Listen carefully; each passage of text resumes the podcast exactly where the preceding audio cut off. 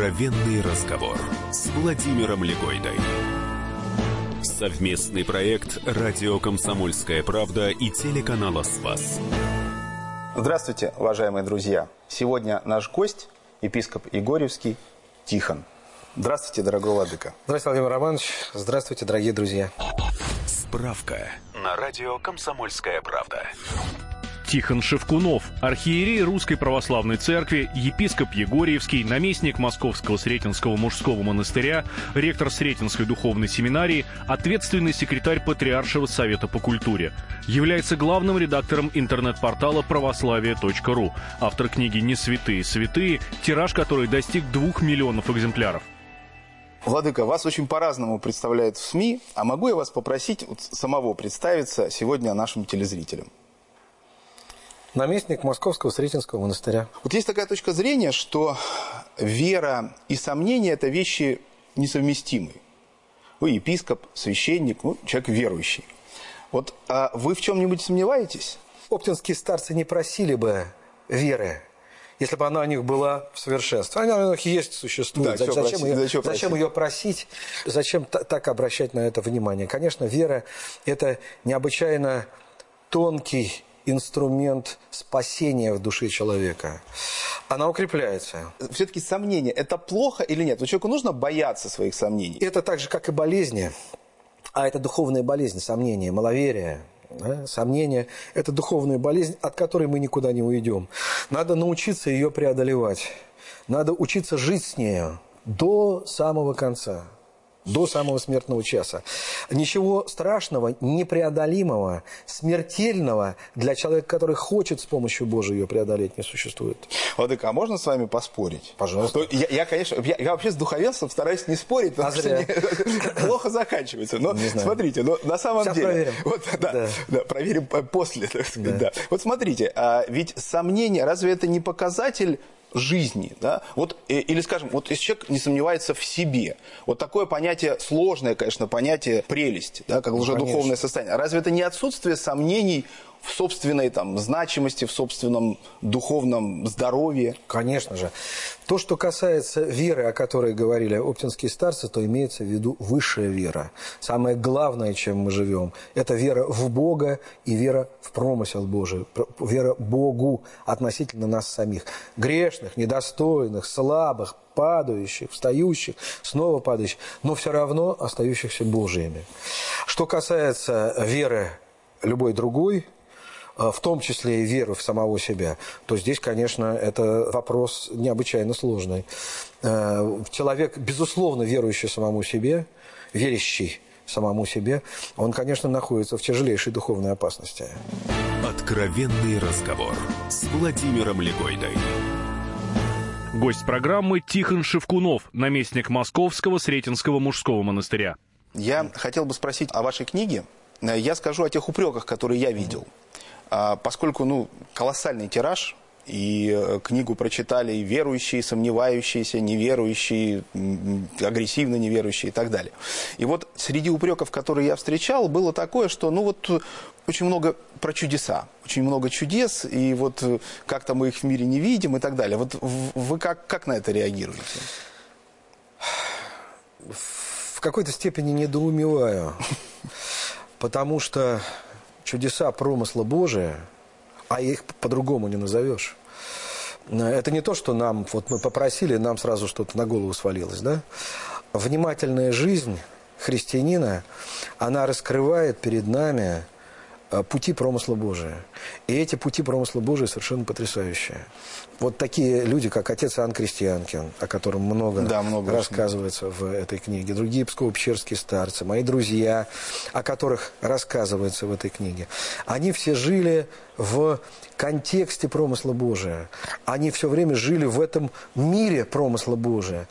И э, искали его не натуженно, не заставляя себя э, поверить в то, что не существует, а просто то, что, о чем святитель Игнатий Бринчанинов говорит, относились к духовной жизни со вниманием. И перед ними раскрывались причинно-следственные связи. Есть такая точка зрения, на мой взгляд, она совершенно не христианская, что чудо – это нарушение естественного хода вещей. Но но это не христианская точка зрения, потому что там, не знаю, какие-то йоги летают, там э, что-то, там стаканы прыгают, да. Христианин же не относится к этому как к чуду. То есть чудо, это, если я не ошибаюсь, Блаженный Августин писал, это действие Бога в мире. И оно может быть, оно может не нарушать того, что мы, мы считаем, да, естественно. Ну, вот как, что вообще такое чудо и как оно связано с верой? Чудо – это явление силы для меня – это явление силы Божией в нашей жизни, и это такое явление промысла и силы Божией, которое в нашем сердце свидетельствует о том, что да, это сам Господь либо указывает нам, либо ведет в нас, либо создает те обстоятельства жизни, которые ведут нас к спасению – покаянию, вере, надежде, любви, упованию на Бога, к смирению в первую очередь. Вот это и есть э, для меня и есть чудо. А иногда это бывает, бывают вещи, которые называют совпадениями, например. Угу. Ну, слушайте, можете называть это совпадениями сколько угодно. А вот для христианина где граница, когда он должен, может терпеть, и те вещи, которые терпеть нельзя. Вот когда, например, там, касается тебя что-то, несправедливости что-то, а если твоего друга, а если твоей церкви, а если страны, вот как проводить эту границу? Оптинские старцы, все-таки, если мы начнем от них, да, оптинские старцы в своей молитве все-таки говорили о духовном терпении. И начнем с этого в первую очередь. Это относится и к вере, и надежде. Для того, чтобы вера стала... Э, совершенным действием, да, когда мы почувствовали и увидели бы эти плоды нашей веры, конечно, необходимо терпение. В терпении вашем стяжите души ваши. Это закон мира, спасающегося мира, э, который утвердил Господь наш Иисус Христос. Да? Собственно, закон и церкви. В монастыре нужен терпение не воз, а целый обоз, обоз как да. говорил да, преподобный Амвросий Оптинский. Э, и это величайшее и важнейшее духовное качество, которое мы должны в себе развивать, не специально развивая терпение, тренинги устраивая, а опытом нашей жизни приходить к тому, что это совершенно неотъемлемая часть нашего духовного опыта и часть нашей молитвы, часть нашего, нашего упования и надежды. Без этого не бывает ничего. Ну, это совершенно да. очевидно. Что же касается всего остального, то, конечно, здесь все зависит от ситуации. И здесь надо употреблять уже тот самый великий духовный дар, который дан человеку от Бога, это дар рассуждения. Гость программы Тихон Шевкунов, наместник Московского Сретенского мужского монастыря. Откровенный разговор с Владимиром Легойдой. Добрый день, я Ник Перумов, писатель-фантаст. Слушайте радио «Комсомольская правда», это круто.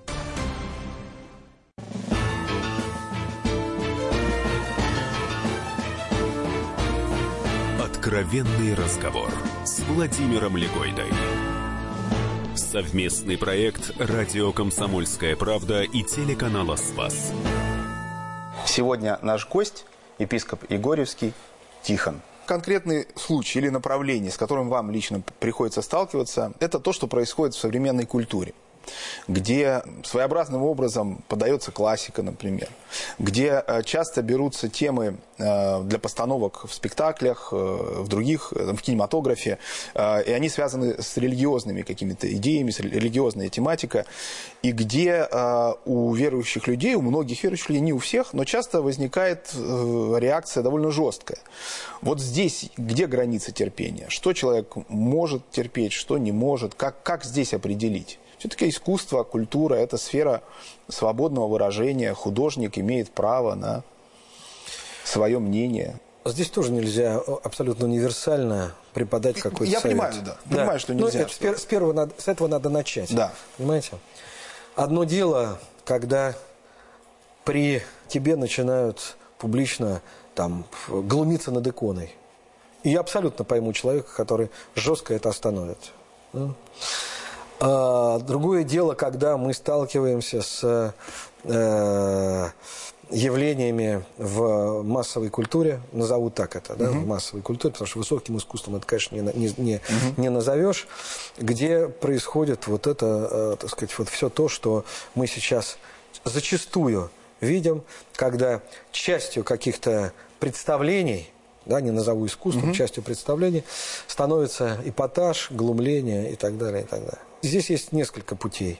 Отзываться на провокацию, каждый раз выступать с протестами, с э, судами, с тем, тем противостоянием, о которых мы, от которых мы сейчас говорим. Но э, мы должны понимать, что мы имеем на это право. Но это как раз именно то, чего и ждут, ждут провокаторы. провокаторы. Провокаторы, собственно говоря, этого внимания. и ждут.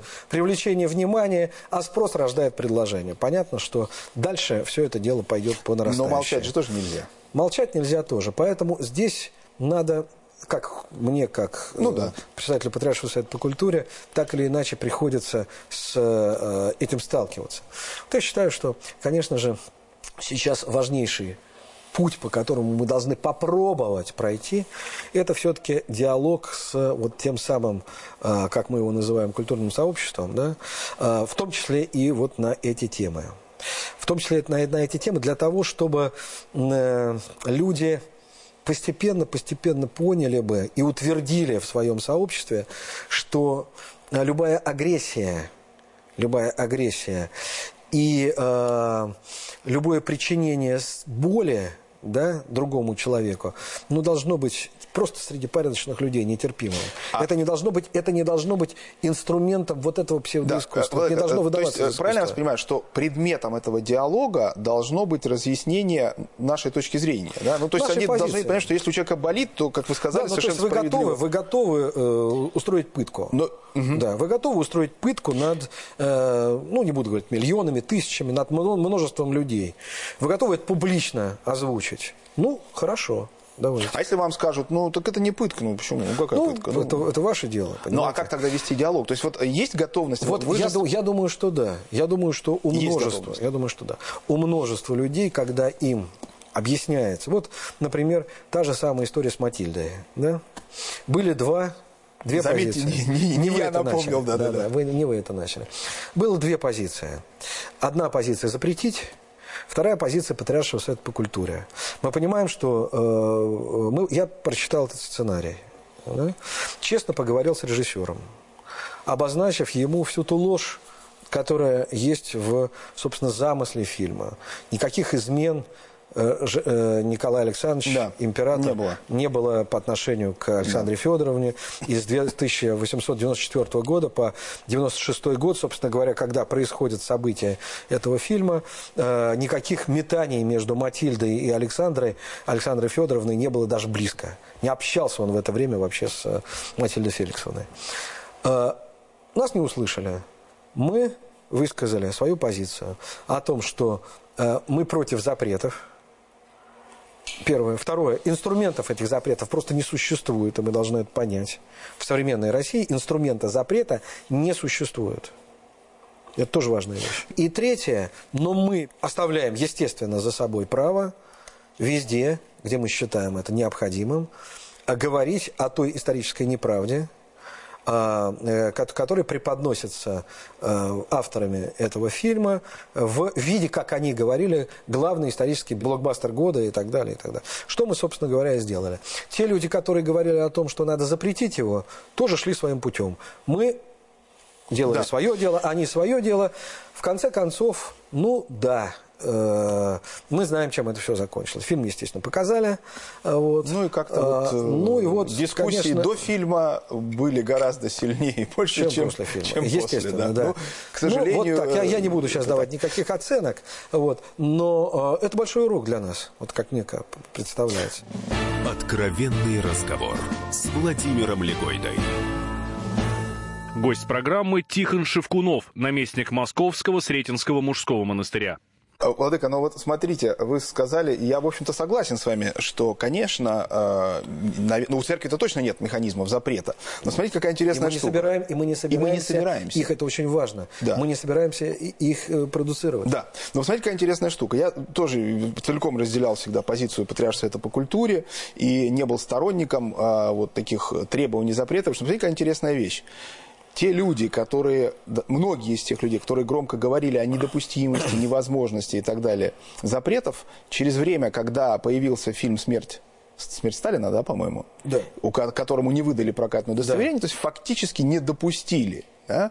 Нет, его И отложили Отложили, да. Но к ним справедливо был обращен упрек. Ребята, а что же вы вчера говорили, что эти вещи невозможны? Ну, то есть это, конечно, двойной стандарт. Конечно же, это заметил. Одни и те же имена, которые требовали оставить в покое Матильду, когда говорили о наших братьях и сестрах, э, требующих запрета, да, здесь категорически требовали Да, запретить. да, ну, это, в конце концов, это их дело. Ладно, мы Ну, не да, будем... конечно, нет, ну, мы да, мы, мы видим, так, мы видим, да, да. что вот некая обращаем- серьезная непоследовательность, но это, но это их дело. Наше дело все-таки, понимаете, не переламывать через колено, это не дело церкви. Вести диалог. Не, не, не убеждать. Мы сейчас все, опять же, в этих гаджетах, э, WhatsApp, телеграммах и так далее. И на прощенное воскресенье получаем все массовой рассылкой «Прости меня» со стихами, с картинками. Ну, не знаю, э, иногда ощущение уже кича какого-то. Вот э, в этом вообще есть какой-то смысл? Вот вы как пастырь, как относитесь к такому, когда человек по всей своей записной книжке одним кликом рассылает и просит у всех прощения, даже у тех, с кем он, в общем, последний год ну, просто не встречался, не разговаривал и так далее. Какой в этом Вы смысл? знаете, я, я не вижу в этом ничего ужасного. А, Господь намерение целует, Господь приветствует и ждет нашего намерения. Вы представьте себе, что я где-то читал недавно, что чуть ли не 80% сегодня населения России просят друг у друга прощения и в э, телефонах, и по электронной почте, и лично, и звонками. 80%. 30 лет назад могли бы мы об этом подумать. Но если участвовала вот в, это, в этом обычае, скажем так, это, конечно, не более чем обычай, но прекрасное обычай, в обычае прощения ну, участвовало, ну, может быть, 5-7% максимум. Да? А сейчас 80%. И для многих это ведь а, какой-то шаг – шаг к вере, шаг к пониманию того, что истинная церковь, вот она где. В прощении, в милосердии, в доброте, в каких-то высших устремлениях, которые мы должны предпочесть нашим обидам, самости, самолюбию и так вот, далее. Вот совершенно все справедливо вы говорите, но это ведь э, вот нажатием кнопки не решается. Да? И я согласен, что ничего плохого этом нет. Но вот смотрите, а если наряду с этим, я просто более да. жестко да, поставлю вопрос. Человек всем отправил, довольно получил половину ответов, э, довольный, так сказать, э, помолившись Богу, лег спать. А есть один человек, один, который им действительно обижен. Или даже он считает себя обиженным. Вот я не считаю, что я его Да, обижал, он считает. А он считает себя обиженным. И я у него не прошу прощения. Вот тогда какова цена всех этой массовой рассылки? Но цена тоже есть. Цена хорошая. Потому что совесть все равно не сможет ему не сказать. А вот тот один, у которого тебе тяжелее всего попросить прощения, он так и остался неохваченным. Не. Ни в твоей рассылке. ни- я не знаю, насколько рассылки. Я попытаюсь все-таки сам ответить. Ну, и- и всё-таки индивидуально. Всё Ну, вот как-то в этом есть индивидуально. какой-то- есть какой-то Конечно, элемент, э, конечно. Ведь вся масленица, масляная неделя, для меня, например, она была церковью утверждена и поддерживалась. Для чего? Тогда не было телефонов, не было электронной почты. И как мы жили? А жили так, что вот жил человек в городе, там в Москве, предположим, большой, или в каком-нибудь Орле. И вот неделя у него для того, чтобы запрять бричку или пешком, дойти для своих друзей, попросить, Попросить прощения. прощения. А они накрывали стол, ставили блины. И вот шла какая-то А трапеза. как сейчас понимаете? бричку запрячь? То есть что? Ну как- вот эта бричка, это, где у кого-то это телефоны, у Ну, кого-то это хотя персонально надо хотя бы персо- Ну, конечно, лучше, учтивее, когда это персональное. Но и так это уже, слава богу. Хорошо. Гость программы Тихон Шевкунов, наместник Московского Сретенского мужского монастыря. Откровенный разговор с Владимиром Легойдой. Здравствуйте, я художник Ника Сафронов. Слушайте радио «Комсомольская правда».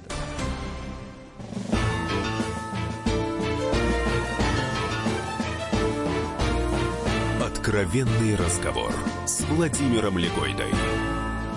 Совместный проект «Радио Комсомольская правда» и телеканала «Спас». Сегодня наш гость, епископ Егорьевский Тихон. А вот давайте вспомним хорошо известный, потрясающий, пронзительнейший диалог Алеша Карамазова с Иваном. расстрелять. С Иваном. Да, с Совершенно. Ну Иваном, вот да. вы мне взяли, И испортили, сразу- испортили Ну, мизансцену. да, да. Помните? Я хотел да? показать свою прозорливость. Да, Вы что, не поняли? Мы же Если мы о чудесах, в ней да, не да, да. сомневаемся. да. Да. Не, чудеса это в другом блоке Да, да, было. да, хорошо. И вот э, когда э, Иван говорит вот об этом генерале, да, который приказал псами затравить ребенка, ату и вату, беги. И что, говорит, с ним надо сделать? Расстрелять? И Алеша говорит, расстрелять. Он говорит, ну вот, вот ты, собственно... Алеша говорит, я сказал нелепость, но... А вот вы что бы сказали? Вы Ивану? знаете, недавно э, нечто подобное предлагали и мне, вот как выбор. Когда э, у нас был год столетия революционных событий, то в культурной сфере, в сфере культуры, э, СМИ были люди, которые говорили о том, что вот давайте примирим э, тех, кто был в том страшном, кровавом, жутком, непримиримом противостоянии в 18, 19, 20, в 20-е годы. Давайте примирим. И даже была идея провести какое-то, так сказать, шествие большое, где рядом были бы и белые, и красные, и таким образом примирить. И э, я здесь сказал, вы знаете, это невозможно. Это не наша прерогатива. Мы не можем этого сделать. Мы не можем примирить Деникина с Троцким, Каменева и Бухарина с Врангелем и э, я уж не говорю о новомучениках, понимаете, ну, то есть новомученики примирены как раз, а с политическим вот этим вот и гражданским противостоянием, да тоже что значит примирить, Они, новомученики их простили, но примириться с большевистскими идеями, конечно, никто из новомучеников близко даже не мог, об этом даже речи нет, вот. Не наше это дело. Это все, если произойдет, то только силой Божией, а не нашими мизерными Но мы не силами. должны сохранять в себе этот раздрай. Мы об Раз- этом все но время наша задача, наша задача сегодня, зная всю нашу историю, всем вместе, людям самых разных убеждений, консервативных, либеральных, традиционалистских, самых что ни на есть современных, вместе строить будущее России, настоящее будущее России. Вот это наша задача не в болтовне, Да, совершенно а в согласен. реальном деле. Это в деле только делается. Владыка, но это, о, друг- Поболтать но это о другом. угодно. Вот, простите, может, вы со мной не согласитесь, это о, о другом. Да. Э, А вот буквально, вот, э, уж извините, я Иван Карамазов. Вот с я, этим я бы генералом ответил что на это, сделать? я бы ответил на это, я бы ответил на это. Примирение вот этого, этой женщины, матери и э, помещика, затравившего ее детей, это не мое дело, это дело Божие. Я здесь нич- ничем э, участвовать и помочь не могу, кроме как молитвой, да будет воля твоя. Все. Ну и, наверное, Но- плакать с плачущими здесь только Ну, как. ну, на- ну, Да, конечно, ну, да, но это уже по- по- с- христианские пасторские дела. Но это абсолютно не наша прерогатива. Мы, мы, не- мы здесь, мы вообще не судьи. Мы не судьи. Судья есть единый и э, Всевышний. Другого судьи нет. Что касается терпения, вот мы должны, как христиане, призваны, слово должны плохое, мы, как христиане, призваны ждать вот этого исполнения того самого высшего мира, да, и высшего милосердия, не справедливости, а милосердия божественного, в котором будет и справедливость, в паке бытии. Ждать этого. Но как это произойдет, в том числе между помещиком и матерью, мы даже не представить себе не можем, если этот помещик покается. Откровенный разговор с Владимиром Легойдой. Гость программы Тихон Шевкунов, наместник Московского Сретенского мужского монастыря. Бог есть любовь. Церковь – пространство любви, потому что это пространство веры, пространство присутствия а, Божьего в этом мире. А, Мы часто приходим в храм и э, вот ну, не встречаем там этой любви. И, в общем, признаем это, об этом Святейший Патриарх часто с большой болью говорит болью. и о том, что не может быть такого. И вроде бы понятно все, и нельзя сказать, что ничего не меняется. Конечно, меняется. Конечно, меняется. Вот эти все разговоры о злых старушках, мне кажется, уже сильно ушли в прошлое. Но все-таки проблема остается. А почему так происходит?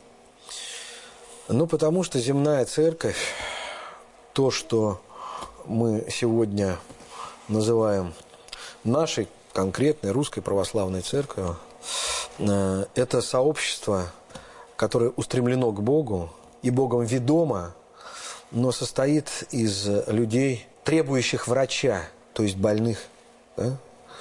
Требующих исцеления, в первую очередь духовного, требующих разрешения и преодоления грехов, то есть не любви, о которой мы с вами говорим.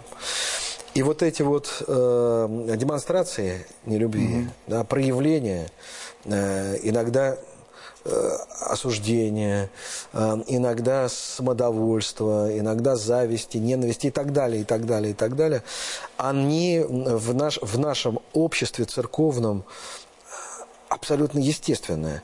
Мы много раз повторяем о том, что пришел если во врачебницу, в церковь ты пришел, потому что ты пришел во врачебницу, не забывая об этом. Но только бы не, не, не ушел неисцеленный. Когда мы говорим, что насколько удивительно, мы приходим в больницу, а там, слушайте, почти все больные. Что за странное какое-то заведение. А что мы хотим?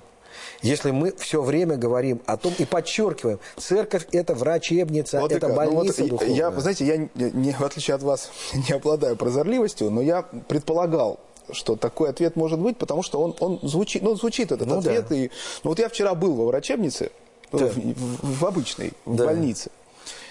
И меня там очень мило приняли. Мне улыбались, э, вот, предложили присесть, даже там чай какой-то предложили, пока я ждал. В врачебнице при... или духовной? Или нет, нет, нет, в обычной, нет, в, в физической, да, да, физической. Да, да, да, нет, в больнице. Ага. И как-то там больных, больные там были, больных было много, но с персоналом у меня проблем не возникло никаких. То есть почему мы не можем сделать, то есть можем, я, я, это тоже неправда, неправда говорить, что этого нет. Конечно, есть, есть замечательные это храмы, есть. человек входит и чувствует это, но, к сожалению, вот почему, почему как Одна из тем, что... о которую поднял Святейший Патриарх на последнем Высшем Церковном Совете, на котором мы с вами присутствовали, да, как члены Высшего Церковного Совета. Надо сейчас очень серьезно обратить внимание на подготовку наших пастырей. Важнейшая Каков тема. поп, таков и приход. Да. Важнейшая тема и подготовку будущих пастырей, и совершенствование пасторской деятельности нынешних уже состоявшихся священников. Это тончайшие настройки. Это крайне деликатное, но в то же время совершенно необходимое дело. Вот об этом святейший как а вот говорил. не могу не спросить, знаете, это может быть наивно прозвучит и неожиданно. Все-таки я ну, ну, давно хожу в храм. Да? Знаете, я всегда, нередко вот мне задавался таким вопросом. Вот во время богослужения ведь священник находится в алтаре, да, и он смотрит э, ну, понятно, он кстати, служит, и мы стараемся все угу. вместе молиться, но вот то, что происходит в храме, он не видит он не слышит этого. Да? А вот как священник узнает о том, что... Да, вот элементарно, что есть вот эти старушки, которые могут там... И что могут что-то сказать. Вот каков, да никаких проблем. каков механизм? Никаких проблем. Значит, во-первых, есть наши помощники – Специально подготовленные люди? Ну нет, ну просто пономари. Ну, пономари тоже с вами? Пономари не только. И подьяконы да. у вас? Э, дежурные какие-то по храму. Ну вот у нас в монастыре, естественно, да. это, да. Мы, мы понимаем, что у нас много и студентов, ну, и то есть это важно, чтобы далее. священник понимал, нет. что... Во-вторых, обязательно, что приходят люди, говорят, рассказывают, э, обиды свои тут же вливают свящ... священнику. Меня обидели. Конечно, не все. Конечно, нельзя сказать, что мы вот факт э, прецедента какой-то грубости. Да да, по отношению к людям, неучтивости, э, невнимания. Мы все э, обо всем знаем. Нет, конечно. Но любой нормальный священник понимает, что э, такое может случиться. Э, жесткое отношение к людям может произойти и в том числе в его храме. И поэтому он э, ну, просто беседует, работает, что называется, со всеми своими сотрудниками. То есть да, священник от должен, при, при, ему должен при, призывать, должен да, призывать объяснять. объяснять, рассказывать. Разбор полетов, что называется. Да, ну вот бывает. Даже иногда, вот у нас бывали случаи, бывает в монастырях приходят люди, ну совсем уж неадекватные, да, и устраивают какой-то скандал, и не слушают. Ну, в лечебницу да, тоже да, понятно, да, и не слушает, не слушает ни увещаний, ничего. И приходится, прошу за, про прощения, выводить, если они начинают хулиганить, приставать к людям там, или э, вести себя совершенно непотребно, а бывает и, и такое. И то мы говорим, друзья, надо деликатно, осторожно, ни в коем вежливо в любом случае да, э, до минимума свести э, какие-то, я уж не говорю о жестких э, мерах. Бывает, бывает, что просто хулиганы приходят. Просто хулиганы. Ну, бывает, что и не просто хулиганы. Мы знаем о трагедии, которая в Кизляре относительно ну, недавно произошла. Говорю, да, да, и это, здесь уже... Это, Но это, друг, конечно, другое совсем. другое. В любом случае, главное, о чем мы говорим, э, все священники, в первую очередь, и все сотрудники священника, декана, чтецы, пономари, э, продавщицы, там, уборщицы, все должны быть абсолютно правильно обучены. Это первое. И второе, священник должен сообщить им, чтобы у них естественным образом была учтивость, доброта, внимание к людям, чтобы они не понуждали себя по инструкции вести. Хотя иногда это тоже нужно, почему, к сожалению. Нет, да. да, в том числе и это. Но чтобы у них это естественно было, чтобы любовь, о которой мы сейчас да. говорим, чтобы она была главным их качеством, любовь к ближнему, да, заповедь Христова. Потому все узнают, в том числе, что вы, да, что, что вы мои ученики, что любите друг друга. И терпение. Вот две, два качества, любовь и терпение, должны быть, конечно, в высшей степени, в высшей степени востребованы этими людьми. Они должны, люди, которые в, в Доме Божием трудятся, они должны к этому стремиться, этого желать, а не властвовать над теми, кто вот сейчас пришел ко мне. Я здесь хозяин. Не-не-не, не я, не они, Господь Бог. Владыка, в заключение я хотел задать вам вопрос. А, он связан с тем, что мы говорили, э, и, в общем, частично, по крайней мере. А, и знаете, как есть такие вопросы, там, казнить нельзя помиловать, да, и важно, где человек ставит точку. Вот я хотел тоже попросить вас поставить точку в одном предложении, которое связано с темой, мы ее частично сегодня затронули, это появление фильмов, постановок каких-то театральных, музыкальных, где касаются вопросов веры, религиозной тематики. А, и, в общем-то, ведут себя нередко намеренно провокационно. А вот в этой ситуации, как вы считаете, нужно реагировать? Запретить нельзя убедить. Где вы ставите точку?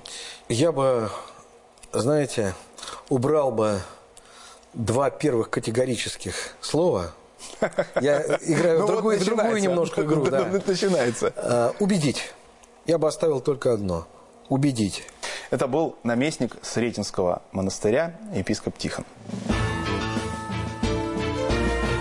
Откровенный разговор с Владимиром Легойдой.